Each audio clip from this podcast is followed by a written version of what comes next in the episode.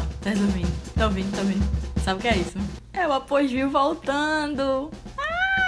Isso é Brutus, já diz MC Loma. É isso mesmo que você está ouvindo, o Apogeu está voltando. Demorei, prometi para outubro, mas acontece, né? As coisas acontecem. Assim, eu, eu nunca disse outubro de que ano. E aí acabou que talvez eu tenha adiantado para janeiro. Fica aí essa ideia. Para quem não me conhece, para quem tá chegando agora, eu sou Caroline Albuquerque. Eu faço esse podcast após viu que conta causos de pernambucanos pelo mundo ou causos acontecidos em Pernambuco. O propósito é ser bem regional. A gente encerrou, a gente, eu, porque eu faço tudo sozinha, eu tenho que parar de falar a gente. Eu, eu faço isso. Encerrei a temporada passada falando sobre sotaque. Foi um episódio bem interessante que rendeu bastante. Mas agora vamos já começar o Após Viu contando de volta histórias, né? Para começar a nova temporada, eu recebi a sugestão de alguém que vocês conhecem de ter ouvido aqui, a Marcela, que foi parar em bola na rede. Ela me perguntou: Carol, por que tu não conta alguma história tua? E teve aquele que eu contei com a Ana, né, sobre o, o, o, o garoto dos sonhos, não sei o quê. Mas é uma história bem mais dividida, né? Então eu pedi aí para algumas pessoas perguntarem sobre histórias minhas, que elas têm curiosidade, obviamente coisas publicáveis. Não vamos estar tá aqui falando mal das pessoas que a gente não quer receber processo nesse podcast. Não tem nem dinheiro para isso. E aí vou responder algumas dúvidas quanto a minhas desventuras pelo mundo. Não que sejam muitas. Espero ter histórias interessantes para contar. Outra coisa, outro recado antes de começar, né? Também houve um, zoom zoom zoom quanto ao episódio mais 18. E isso aí eu deixo para vocês. Vamos procurar alguém que tope falar, contar uma história mais 18, mesmo que seja sem se identificar, para ver aí porque vocês gostam da putaria, né? Foda. Mas enfim, vamos lá que eu tenho um, uns causos para contar e vamos estar tá conversando aí durante 20 episódios nessa segunda temporada.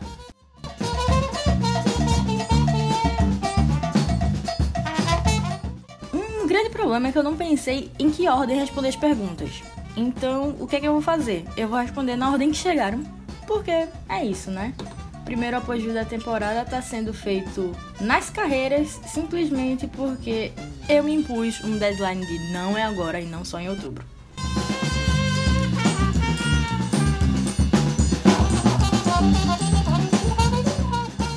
Oi, Carol. Eu queria saber como é que Mitzi, Mitzinha, sua baby, surgiu na sua vida. Como ela apareceu, como foi?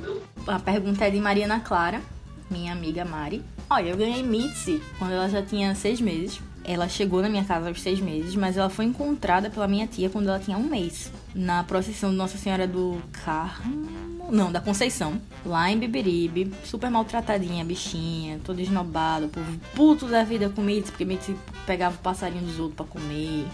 Ela é um gato, sabe? Ela é um bicho selvagem, ela é um leão urbano. Então, Mitzi é esse tipo de pessoa.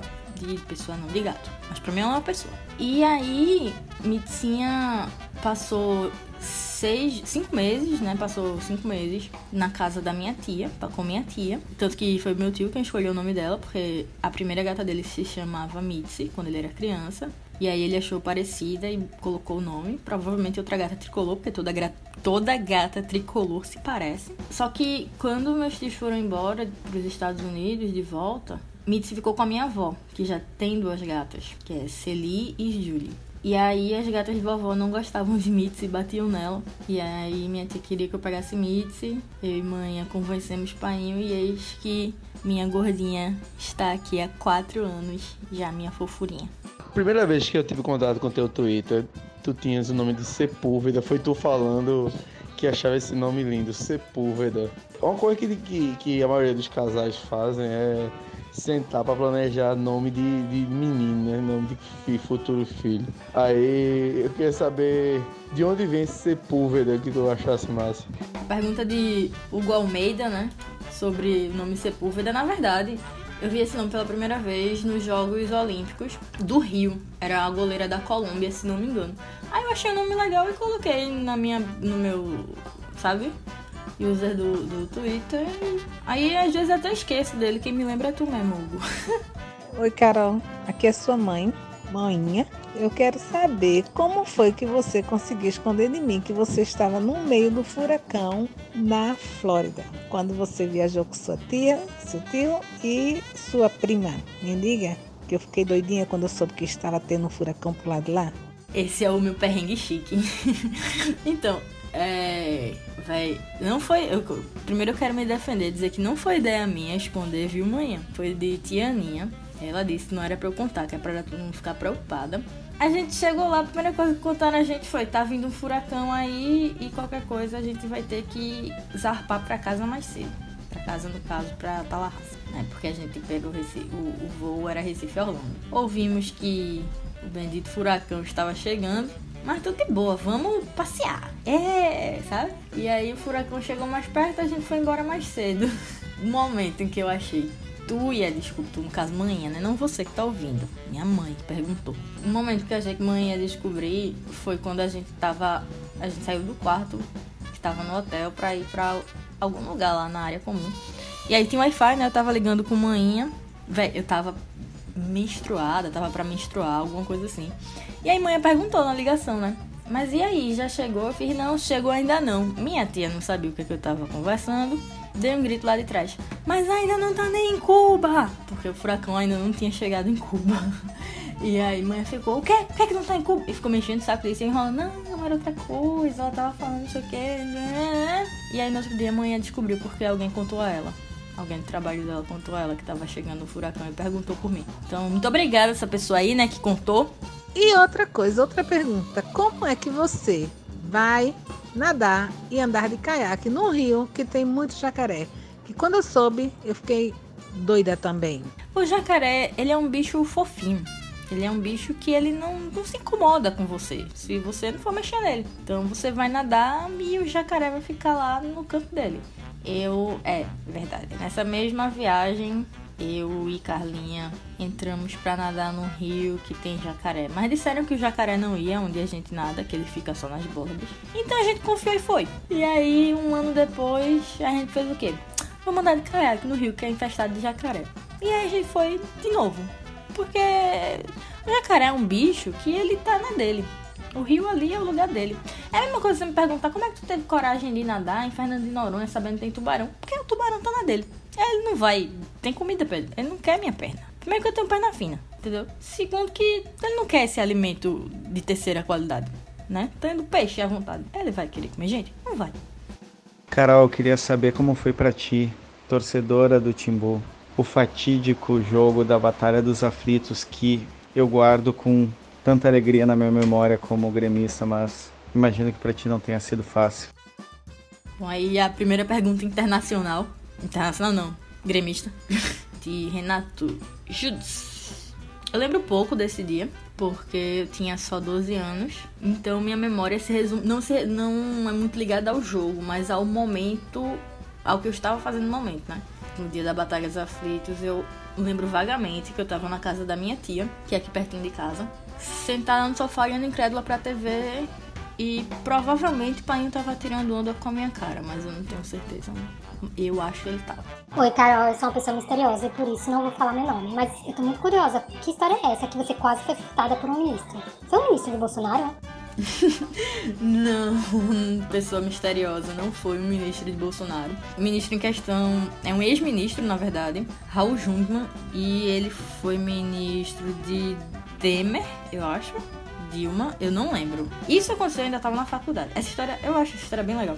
Vou contá-la como se fosse um caos aqui, né? Que a gente para pra contar nesse podcast. Estava eu e minha amiga Joana, a gente estuda na Católica, né?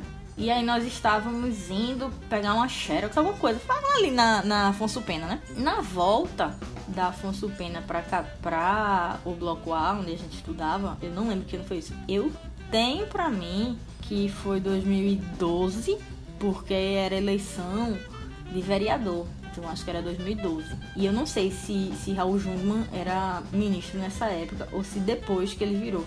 Eu não lembro bem. Mas eu sei que eu tava lá, né, com Joana passando.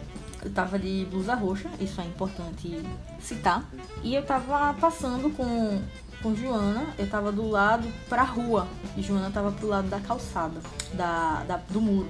E aí quando a gente vira a esquina, dá dois passos, eu distraída, conversando com Joana. E pra quem conhece a católica, sabe que ali é meio escuro. A gente dava noite, ele é meio escuro, aquele começo da, da Rua do Lazer, né? Que, que encontra com Afonso Pena. Aí quando eu tô ali de boa, né, na minha, passando, que eu vejo uma pessoa alta pula na minha frente, assim, pula assim, aparece do nada na minha frente, falando alguma coisa muito alto. Então o que eu fiz? Segurei o braço de e pulei pra trás. Aí foi que eu entendi o que ele disse, que foi a sua camiseta é da cor da minha campanha.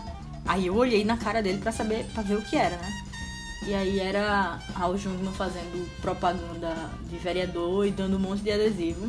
Que depois eu enfiei tudo na bolsa de Joana. Então, não, não, eu gelei, eu achava que era salto, no escuro do caralho, sabe? A gente ali no, no final da rua do lazer, de noite. Tu é doido, boy? Vou vacilar? É? Não. E Carol, que história é essa? Se nada der certo, você vai se casar com Ana. Para com isso, isso é crença limitante. Você é uma grande gostosa, vai dar tudo certo. Muito obrigada pela parte que me toca de grande gostosa, mas eu acho que eu sou uma mini gostosa porque eu só tenho 1,60m de altura. Mas é, é, eu, meu plano é casar com Ana, se nada der certo. Mas é muito difícil colocar esse plano em prática porque eu não gosto muito. Então, isso é só uma ideia para não ficar sozinha, não ficar uma velha sozinha. É eu me casar com Ana. A ideia é essa.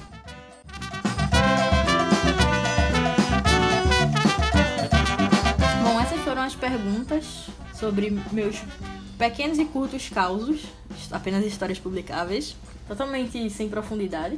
Bem-vindos à segunda temporada do podcast Após Viu. Muito obrigada a todo mundo que acompanhou a primeira temporada e que cobrou o retorno do podcast. Eu fico realmente, fiquei realmente muito feliz, né, em ter esse feedback, né, do pessoal que escuta e tal, mesmo que sejam só meus amigos que escutem. É uma parada que eu gosto muito de gravar. Não gosto muito de editar, não. Edito porque tem que editar, né, que eu não vou botar material bruto, feio, ceboso. Espero nessa temporada corresponder às expectativas. Espero que meus convidados tenham histórias que correspondam às expectativas de todo mundo.